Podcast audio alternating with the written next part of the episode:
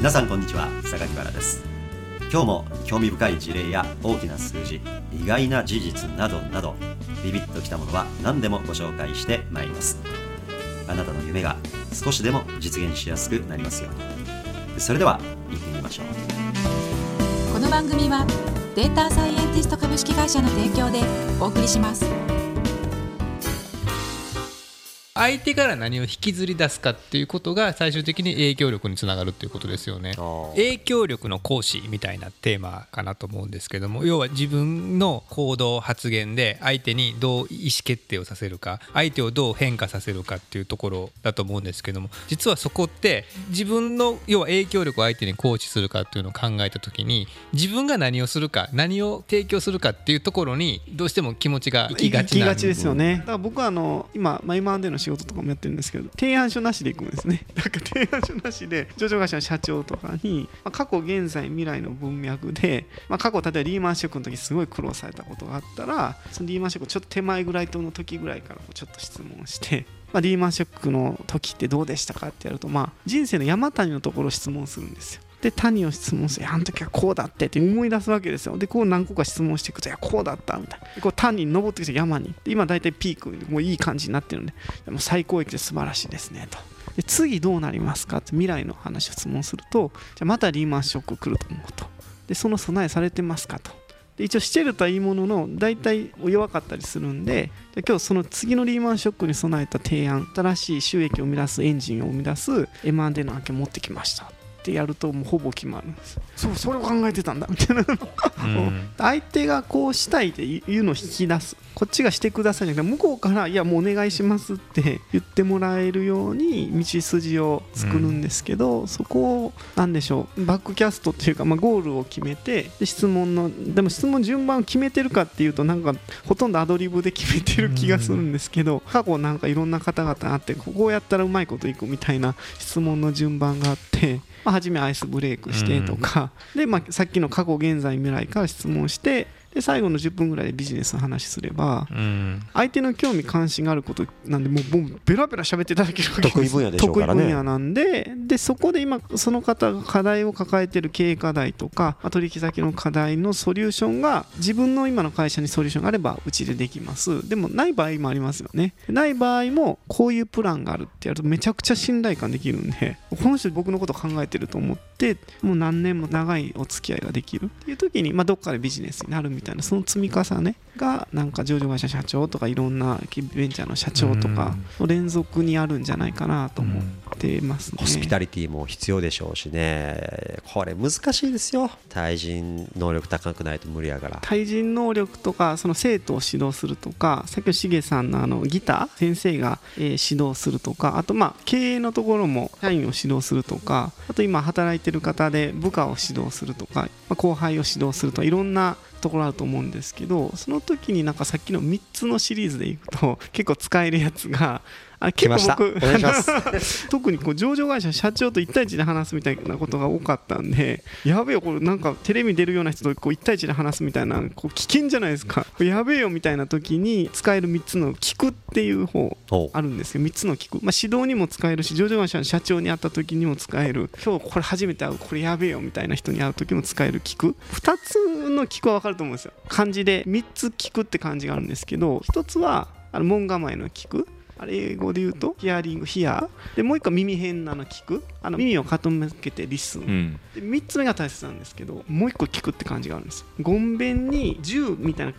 なあの ask っていう聞くっていうあの聞くがあるんですよ。あ分かった分かった。これ。あほぼ使わないですけど尋ねるという意味の聞くなんですね。聞くなんですよ、はい、こっちのごんべんの方は ask でまあ listen と hear と ask が大切で3つ目の ask がすごく大切で、まあ、さっきの多分ギターのしげさんのお話だと先生がこう質問をして誘導していくとか小学生とか幼稚園児とか中学生とかも多分 ask をして誘導するとかで上場会社の社長に会った時にやるのはみんな大体間違いない。自分の興味関心をアスクしてしまうんですよ。自分のビジネスに興味関心があることをアスクしてもその上場会社の社長関係ないですか。そのアスク自分だって上場会社の社長に興味関心があることをアスクする。なるほど。相手が関心を持っているテーマに突っ込んでいってそうなんです。質問していくってことだですね。からもうそこのアスクを何するかがもう勝負で上場会社の社長に会う時はそれは相手の知見を引き出したり相手がより話しやすくするための配慮なわけですよね。そうですね。まさに興味関心を聞くとベラベラ喋っていただけるんで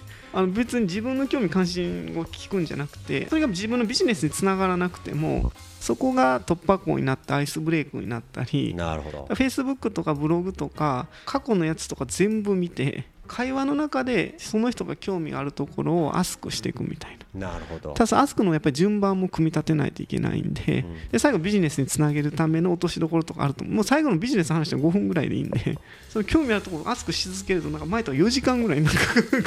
気がついて4時間うん。4時間ぐらい話すともうほぼ決まるんですよね、うん。うん何十億の話でも、まあ、それをやっていくとまあ別に上場会社の社長じゃなくてもその話聞かれてる起業家の方とか経営者の方とかサラリーマンの人も取引先の方が何を興味関心持ってるかみたいなところから引き出す。それが多分自分のビジネスのアスクじゃなくて、まあ、僕もそうですけどなんかやっぱ間違うのは自分の興味関心で質問しちゃうんで。あ普通はねそうですよね。自分が聞きたいことを聞いてしまうのがまあよくある聞くです。なんですアスクアスクですよね、はい、で相手の興味関心をプロファイルせなあかんです。仮説を立てなあかんです、まあ、よく、まあ、滑ることもありますけど3つの聞くもぜひ特にアスクですね。そうですね。はい、うん。あの自アス分のクだけでも興味奥深いわ。自分の興味関心じゃなくてあと今興味のお関心。話をお伺いして思ったのが影響力の行使ってちょっと言葉を使いながらちょっとあ改めて不損だなと思ったんですよ。ちょっとこう上から目線だなと思って今のマサさんのお話ってどう相手から影響力をいただくかみたいなところにね結局そこに帰影響力いただいて、うん。レバレッジ化してそうですね。その課題を解決していくみたいな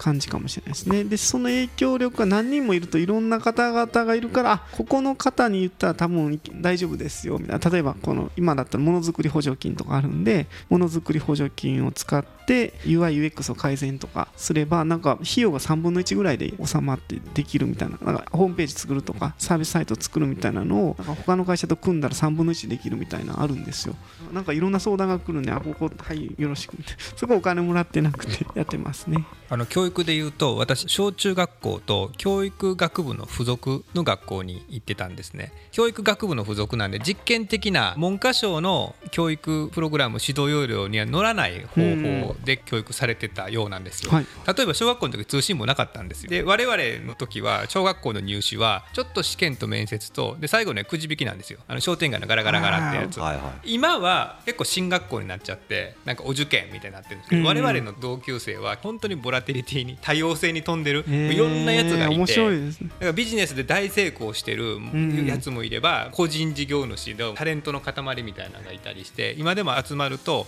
同窓会って結構昔の話で盛り上がったりなんかそれに賛否両論あるじゃないですか。我々は今の話でみんなが面白いので定期的に集まれるみたいなのがあるんあいいでですけどすね。この間話したのが結構先輩とか政治家の人がいたり後輩に役者さんがいたりしていろんな人たちがいるんですけど何の追跡調査もしてないんですよ。はあ。要は何のための実験やったんやろね。そう。その素晴らしい試みがね一体その後20年30年後に何をもたらしてるかって何で調べなないんですよ。の？何のために税金使ってんのそれ？効率？効率ですよね。うちの子供来年小学校受験しようとしてて、はい。まさにそれです。僕がもし今教育学部の学生だったらそれを研究テーマにしたいと思いますよね。うん卒業生の名簿をもらっくちゃいいてデータが取れるんじゃないですか。集まりますよね。うん。だ最初にね十分な仮説も計画も持たずに実験したんじゃない？ん。つまり通信簿をなくすということはその後にこういう心理的影響をもたらす可能性があってで大人にはおそらくこういう傾向になるだろうと思うからやるんだみたいな。うん。これを持たずにやってんじゃないですか。試み自体はすごく素晴らしいなと思うんですよね。僕母親が小学校の教師やってるんですけど通信簿つけるのすごくやっぱり時間かかって期末期末ごとにうん。あの残業して週末も土日やってたりしてるんですけどしげさんの学校の先生たちはそのね作業がないわけですよね。あすごいゆとりあってあゆっくり子供たちと向き合えるんだなと思ってそれは結果ね税金でやっぱり検証してうん。次の未来に生かしていくはずなのにおさぼりで通信簿つけてないだけじゃんっていう形になっちゃってますねそれで。あのね、通信簿っていうのはね、悩ましいと思います、先生にとっても。はい。というのはね、うちの息子めっちゃピアノよく弾けるんですよ。だけどね音楽の成績はね3だったり4だったりするわけ、なんと。で楽器一つもできない子が、はい。あのいわゆる音楽の音符を覚えたりとか、ああのバッハとかシューベルト言ってかけたらこうなった。4とか5取れたりするあこともあるんで本す質的じゃない。その楽器によりますけどね。でねめちゃめちゃ楽器がうまくできたり音楽を深く愛してたり表現できる子の成績が低くて歌も歌えないけど音符は分かります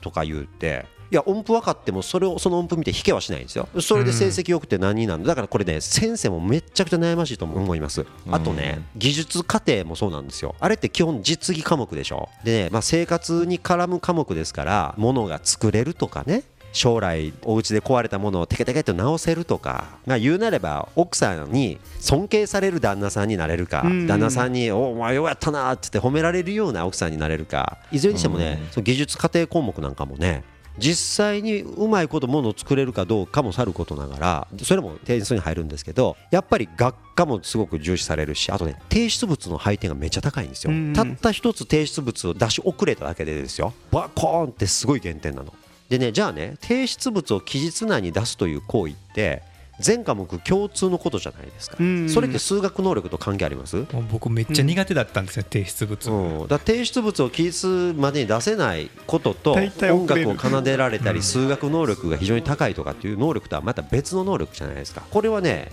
まあこんまり能力みたいなんでちょっと別科目で評価してもらいたいぐらいの話やね。評価せんでもいいけどそういうのは。うん。だから本当に実社会に出て役に立つ勉強をしときたいですいやそうですね。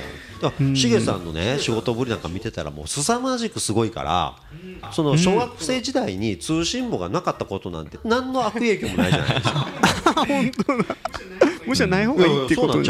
結論になりそうだですねけどそれはこ通信簿がなかったせいなのかしげさんの生まれ持った才能のせいかよくわかりませんよ。通信簿に縛られずにどういうことに縛られて学生生活を送ってたことあるんですか？ある種もう通信簿なければテスト頑張らなくてもある種いいじゃない。テストの点は取らないとダメなんですよ。あそそこあるんですね。そこはあるんですけども、はい総合的にじゃああなた算数3ですよとかそういうのがなかったんですよ。張り出されて1番とかそういうのはなかった。でもまあもちろんなんやら試験みたいなのはありましたし、まあ、普通にあのな何番とかは何番もなかったです5ね小中一貫教育で中学に入るとちゃんと通信簿もあったし何番もあってっていう形だったんですけども。あそっか小学校は確かに何番とかなかったですね。でなんか僕今でもトラウマがその九九が覚えれなくてね。もう7の行が全然覚えれないんですよ。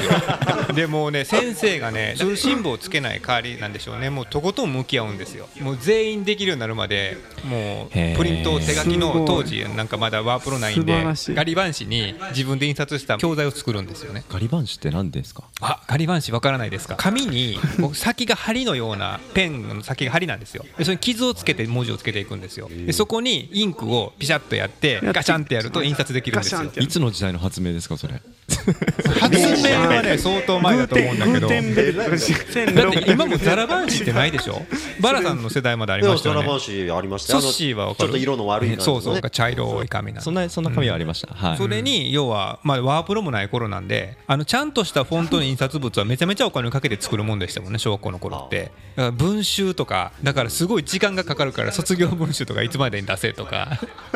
息子の中学校からもねものすごいいろんなプリント来るんですよ案内に。そんなメールでやってよって思うんですよね。LINE かメールでこれ印刷してしかもね手書きしてはったりするよたまに。あれ先生も大変ですね。大変ですね。で再利用性ないでしょ。翌年また同じことやってはると思うんですよそれやったらもっと生徒に向き合う時間作りたいと思うわ先生もね。だってできてない子を残してでもね教えて。うん。でもしげさんの話聞いてるやっぱ先生と向き合うっていう時間はかなり密にね持ってた。それはあ先生方とまたその親との関係性も結構良くて今でもだから何々先生みたいな。PTA がそれこそしっかりしてて結構そう情報共有もしてたっていうのがあって。あと教員の対人能力の高さってめちゃめちゃ重要じゃないですか、難しい現場を預かるから、対人能力が極めて高い人しか教員になれないような選抜システムを持たないとまずいですよねいけないですよねこの番組はデータサイエンティスト株式会社の提供でお送りしました。